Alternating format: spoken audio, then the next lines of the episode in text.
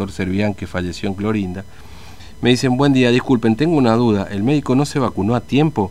Lo que sí tengo claro que con la vacuna es lo mismo contra el virus del COVID y también te morís. Bueno, la verdad que yo no tengo tan claro todo eso, por eso justamente preguntaba, porque es necesario saberlo, digamos, ¿no? A ver cuál es la efectividad de la vacuna, si es que finalmente se terminó vacunando o no esta, esta persona, y si no, ¿por qué no? Y si sí, ¿qué pasó, digamos, ¿no? Entonces son dudas que también surgen y que son importantes plantearlas, ¿no es cierto? Este, porque, bueno, para saber cuál es el nivel de respuesta de, esa vacuna. ¿Y qué se utilizó? Uno imagina que debe ser la Sputnik B porque hay otras vacunas que no están habilitadas todavía para personas mayores de 60 años. Bueno, nos está esperando Matías, vamos a la calle. TVO Digital y Diario Formosa Express presenta Móvil de Exteriores. Matías, te escuchamos.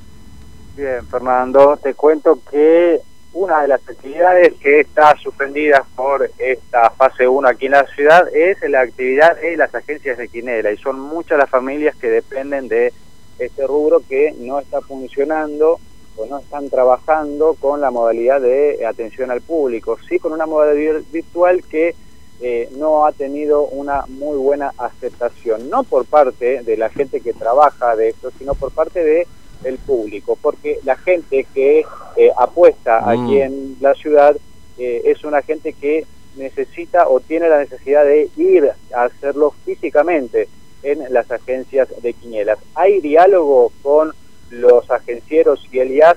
Sí, existe diálogo, pero reclaman volver a la actividad también. Eh, pudimos hablar al respecto con Gabriel Lasky, presidente de la Cámara de Agencieros de aquí de la ciudad de Formosa, que nos contaba cuál es la situación que está atravesando el sector en estos momentos. Bien, lo vamos a escuchar. Lasky, muy buenos días. Bueno, ¿cómo se encuentra el sector de las agencias de Quinela casi una semana de volver a decretarse la fase 1 aquí en Formosa Capital? Hola, buen día. Eh, la verdad que estamos en una situación comprometida porque la incertidumbre propia de, estas cuestiones que no sabemos hasta, hasta cuándo se va a extender y todo eso es algo que nos está, nos está jugando un poco en contra. ya es la tercera vez de esta cuestión de fase 1 y la verdad que estamos un poco preocupados porque necesitamos trabajar. Esa es la realidad. Los negocios eh, estando puerta cerrada generan cero ingresos y tenemos egresos fijos que hay que satisfacer, cueste lo que cueste, o sea, no solamente los comerciales, la gran mayoría de las agencias y subagencias alquilan el local, eh, muchos otros tienen empleados, bueno, después otros costos, hay que pagarle a los contadores y demás, o sea, eh, un montón de obligaciones que hay que satisfacer y cuando no tenés ingresos se hace muy difícil, sin entrar a mencionar aquellas que hacen a la vida privada, personal de, de cada grupo familiar, porque cada agencia es muchas veces el sustento de, una familia. ¿Cuántas agencias existen aquí en la capital habilitadas? Aquí en Capital son alrededor de 100 las agencias, un poquito menos, 93, 94, y este, un poco más de 200, 230 más o menos subagentes. Te digo más o menos así porque es una actividad bastante fluctuante, más en cuanto a los subagentes.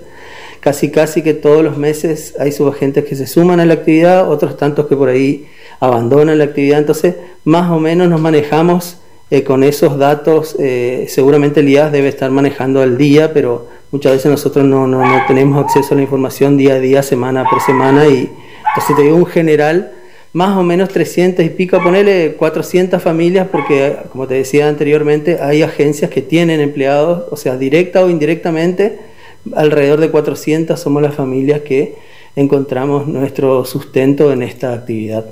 En la fase 1 anterior eh, se habilitó el juego con la modalidad online para tratar de eh, amortiguar un poco el impacto en el sector. Eh, ¿Esto sigue vigente y funciona o no funciona? La, ¿La, gente llega, apuesta de forma virtual o en Formosa la gente quiere acercarse al local y hacerlo de forma física?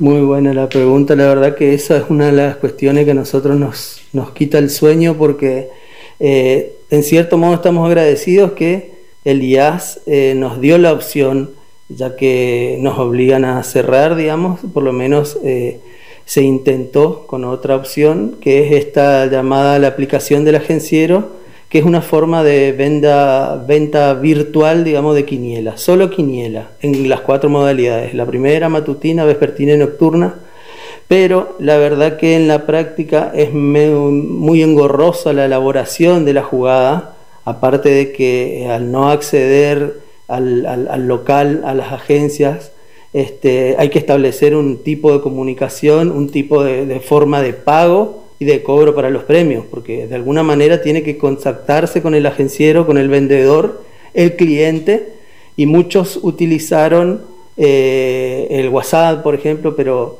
después tenés que toda una cuestión para cobrarle, algunos habilitan mercado pago, y, o sea, no, está para, lo que nosotros vemos, lo que nosotros entendemos, no está redondeada la idea y en la práctica se hizo muy engorrosa la aplicación, tuvo muy baja repercusión, digamos, en cuanto a lo que el público, las expectativas del público y de, los agencieros también.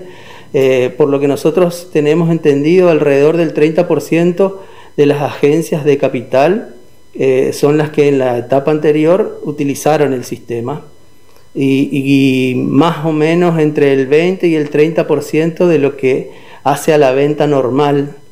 Que no fueron significativos los, números y estimamos que por los inconvenientes que hubo en, el, en, el, procedimiento, digamos, en la etapa anterior, hoy quizás sean menos, menos los agencieros y menos las apuestas. La verdad que tendríamos que, eh, determinar cuando se pueda acceder a la información una vez que finalice, ojalá Dios quiera pronto, esta tercera oportunidad, digamos, de fase 1. Pero no fueron significativos los números, lastimosamente. El público quiere tener el ticket en la mano, quiere acceder a la agencia, quiere tener el ticket, quiere ir a la agencia a cobrar. Eh, esto implica habilitar un correo electrónico y un, y un procedimiento al, que la, al cual la gente no está acostumbrada. ¿Qué le transmite el agenciero?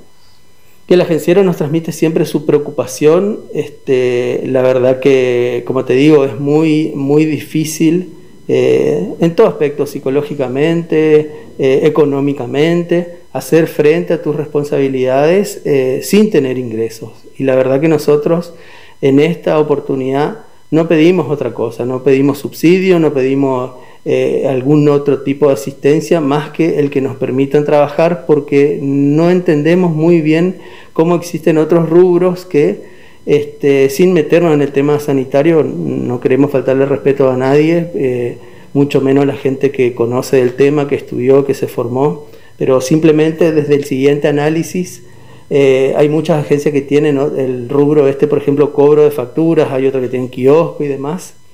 Y hay esas actividades en particular, esta de cobro de facturas, la modalidad es exactamente igual a la, de la quiniela. O sea, el público accede al lugar que está habilitado, cumpliendo todos los, requerimientos sanitarios que nos instruyeron oportunamente, o sea, la protección del mostrador, barbijo, el que entra y el que atiende, alcohol en gel, las alfombras sanitizantes o en su defecto algún trapo de piso con lavandina, todo, todo, todo, y en un espacio, como te decía, eh, anteriormente en el que no puede acceder más de una persona. Entonces nosotros entendemos con que, como que sería factible que nosotros podamos trabajar, de hecho aquel que tiene el rubro cobro de facturas en un mostrador y en el otro mostrador de la quiniela, en lugar de trabajar los dos, hoy está trabajando con uno solo, pero a lo mejor tiene que mantener el, costo de ambos rubros. Entonces, comparándonos con ese rubro en particular, nosotros solicitamos que nos habiliten, que por ahí analicen nuestra cuestión y que, hagan el favor de habilitarnos para trabajar, porque necesitamos, necesitamos desesperadamente tener ingresos. Bueno, ahí está. Eh, a propósito de lo último, Matías, pues, si vos, eh, es verdad lo que dice Lasky, ese señor, ¿no? Este, de los agencias. Lasky. Si vos te pones a, a, pensar la cantidad de incongruencias que hay entre una decisión y la otra decisión, y por qué si aquel, y por qué que no aquel, la verdad no le vas a encontrar explicación al asunto. Porque tiene razón lo que dice John. Nosotros hacemos básicamente lo mismo que hace el del pago fácil o el del cajero de un banco, etcétera, ¿no? Es decir, porque de hecho hay toda una serie de protecciones y demás, pero están cerrados. Y, claramente, y yo entiendo ahora, vos sabés que entiendo por hablar con algunos comerciantes, ¿por qué los comerciantes dicen no queremos más un ATP?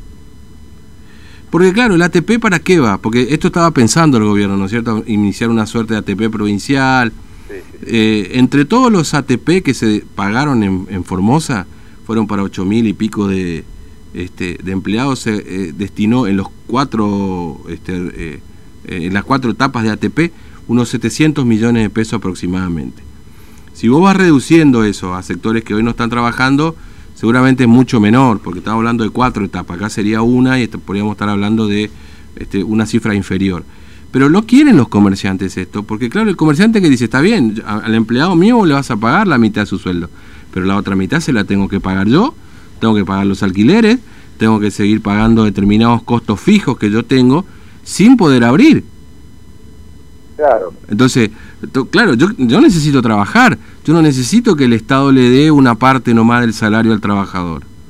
Claro, porque hay la, la, las deudas se, se, acumulan, las, los impuestos también, los servicios también. Eh, es un poco la, la lógica el reclamo que están teniendo de los distintos eh, sectores, algunos de ellos que piden trabajar manifestándose en la calle, otros que eh, a través de eh, el diálogo van haciendo las presentaciones, como es este eh, el caso, porque bueno, aquí nos comentaba en parte de la entrevista también, es un poco más extensa, que existe diálogo con el IAS y ellos le solicitan volver a, trabajar, porque hasta el momento, más allá del diálogo, no hay una respuesta concreta a este pedido, teniendo en cuenta la cantidad de familias que dependen de la actividad de las agencias de Quiniela aquí en Formosa, y como comentaba en la parte de la entrevista, hay algunas agencias de quiniela que tienen una actividad habilitada y en el mismo local no pueden eh, trabajar con las eh, apuestas de, la quiniela eh, local. Así que la, el diálogo sigue, las presentaciones y los pedidos para volver a la actividad